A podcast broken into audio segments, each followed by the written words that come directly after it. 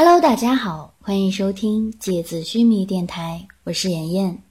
今天和大家分享的内容是《绝技》第三十九节“鲜血激活”。收听更多精彩内容，请关注微信公众平台“芥子须弥五二零”全拼。收起你的敌意吧，我不是来与你为敌的。鬼山逢魂的神色看起来非常坦荡，不像藏有任何秘密的人。他的五官带有一种骑士的正义感，仿佛血液里天生就流淌着尊贵的荣耀。你知道我的使徒鬼山连泉需要拿取的魂器，也是回声锁链吗？这不可能！你知道你在说什么吗？银尘难以相信自己从鬼山逢魂嘴里听到的话，而且不止鬼山连拳，六度使徒天树幽花，他得到的白讯同样是拿取回声锁链。鬼山逢魂的话听起来越来越不合理了。如果白银祭司真的这样下达白讯，那就意味着……银尘的声音隐隐有些颤抖。那就意味着这三个使徒将在魂种里自相残杀。鬼山逢魂平静地说着，他明白，此刻银尘也意识到了同样的严重性。我带你去见一个人，你就可以知道所有真相了。什么真相？银尘问。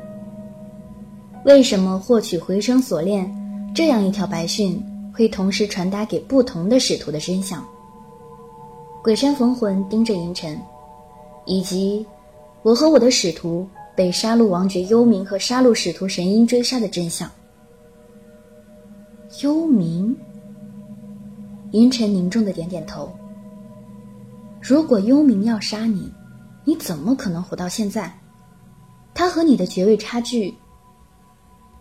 我当然不可能活到现在，相信你也可以从我的脸色看出，我现在的身体状况非常不好，失血过多，而且魂力大量耗损。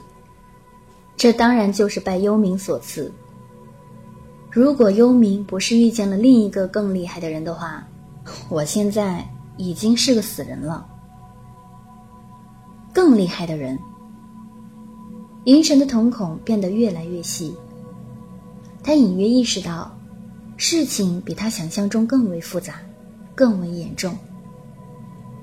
比幽冥更厉害的人，只有当今的一度王爵。但是我们都知道，他从被封号为一度王爵起，就从来没有离开过格兰尔特的心脏，从来没有离开过白银祭司的身边。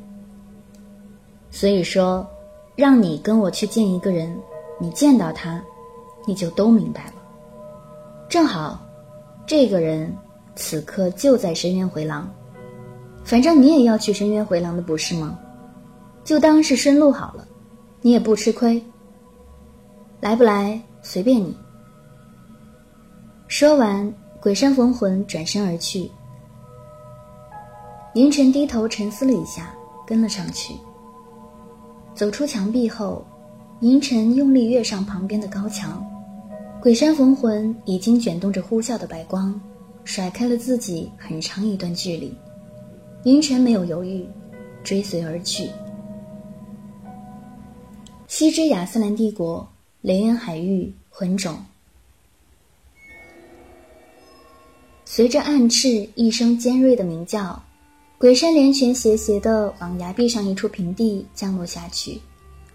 麒麟一拍苍雪之牙的脖子。也追随着他的方向而去。暗翅化成魂力，收回连泉的身体。连泉的身影几个起落之后，就钻进了崖壁上一个不起眼的洞穴。麒麟将苍雪之牙收回体内，然后跟着钻了进去。越往深处走，光线越暗。最开始还能分辨出脚下的地面，渐渐的。周围已经接近伸手不见五指的暗度，不知道这个洞穴会通往何处。麒麟感应着前方鬼山连泉的魂力，小心翼翼地跟随着前进。麒麟意识到，这个魂种远远比他想象的要大很多。刚刚连泉和自己驾驭着魂兽，已经飞行了很长一段时间，而且苍雪和暗翅飞行的速度都不慢。可是依然没有看到这个巨大峡谷的尽头。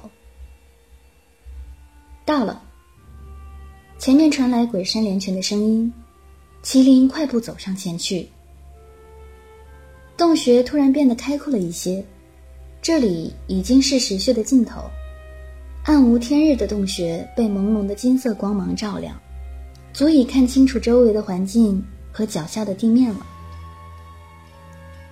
鬼山连泉此刻正抬起头，看着镶嵌在洞穴顶部、被金黄色光芒笼罩着的一条盘旋着的锁链，轻轻地说：“就是它了。”然后他跃到洞穴上方，用手拉紧锁链，从石壁上用力地扯出来。在锁链脱离石壁的瞬间，整个洞穴突然回荡起一阵巨大的共鸣，脚底甚至能感觉到隐隐的震动。过了一会儿，这些都消失了，剩下鬼山连泉手上像呼吸一样一起一伏发亮的魂器，回声锁链。而这个时候，麒麟突然想起了什么，他有点疑惑的问：“连泉，刚刚我被你震下悬崖的时候，如果我没有记错的话，我记得你手上是拿一把巨剑的吧？那个巨剑应该就是你的魂器啊，那你怎么能在已经有了魂器的情况下，再次进入魂种来取魂器呢？”这和银尘告诉我的不太一样啊！鬼神连泉看着面前的麒麟，虽然他表面上看上去傻傻的，像什么都不知道，却从很多的细节都能意识到他的天资聪颖。比如此刻，他就能看出问题的关键所在。鬼山连泉点点头：“你问的很对。”那把巨剑是五度王爵鬼山逢魂的魂器，鬼山逢魂是我的亲生哥哥，也许是我们天生具有的共同血缘产生了影响，在两年多以前，一个很偶然的情况下，我和哥哥发现了，我不但可以驾驭他的魂兽，同时也可以使用他的魂器。你知道，虽然所有人拿到魂器都可以使用，但是。随着对魂器的使用，魂器内部储存的魂力会渐渐消耗。如果得不到及时的补充，最后就会变成一把普通的武器，不再具有强大的力量，和街头集市上购买的铁匠打造的普通兵器没什么区别。然而，只有魂器的拥有者才可以将魂器收进自己的身体内部，在绝印里恢复力量，和魂兽的概念差不多。当魂器不再具有魂力时，也就失去了容纳魂兽的力量。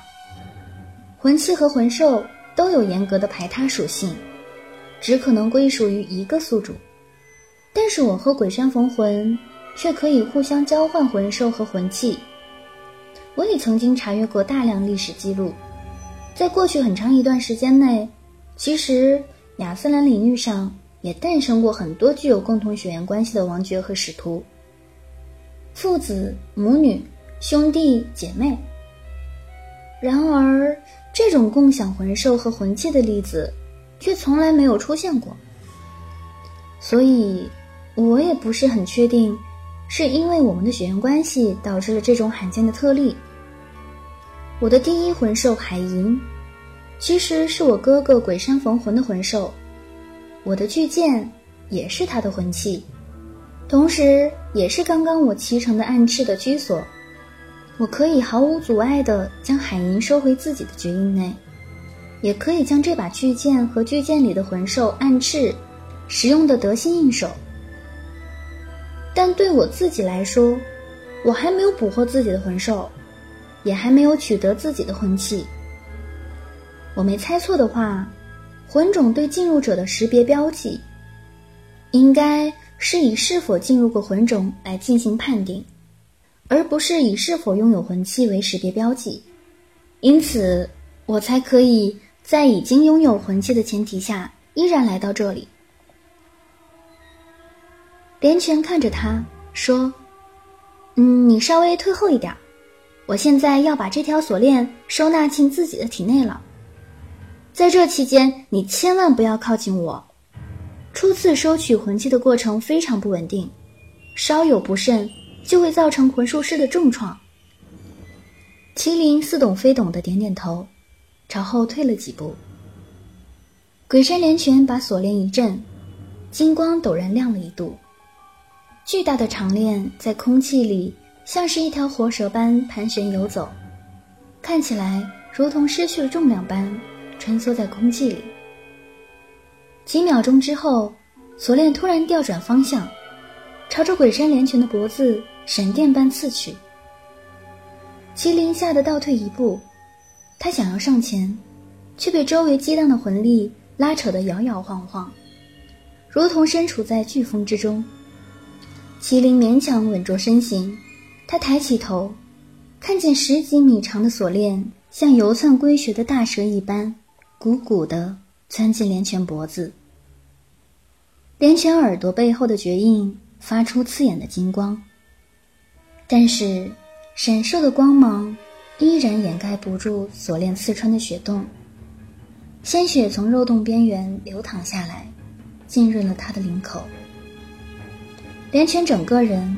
如同被击溃般跪倒在地上，他的脸色看起来极其苍白，瞳孔比正常要放大很多，看起来视线已经无法聚焦。那张冷冷的精致面孔，此刻扭曲的格外丑陋骇人。暴起的血管在他的皮肤下隆起，仿佛暗青色的蚯蚓在太阳穴下挣扎。坚硬的岩石地面被巨大的魂力涌动，震出大量的裂缝。破土而出的强劲气流朝洞穴顶部卷起，将他的头发吹散的像是一个鬼魅。整个洞穴被一种似乎要将太阳穴击穿的尖锐声响笼罩着。麒麟恐怖的一步一步后退，靠在洞穴的崖壁上，看着面前仿佛地狱一般的恐怖景象。从地面破土而出无数急躁的气旋，愈发狂暴地朝上空汹涌。处在气旋正中的鬼山连泉面如死灰，神色扭曲恐怖。而这时，洞穴入口突然传来一声清脆的怒吼：“给我住手！”好了，今天的节目到这里就要结束了。大家晚安。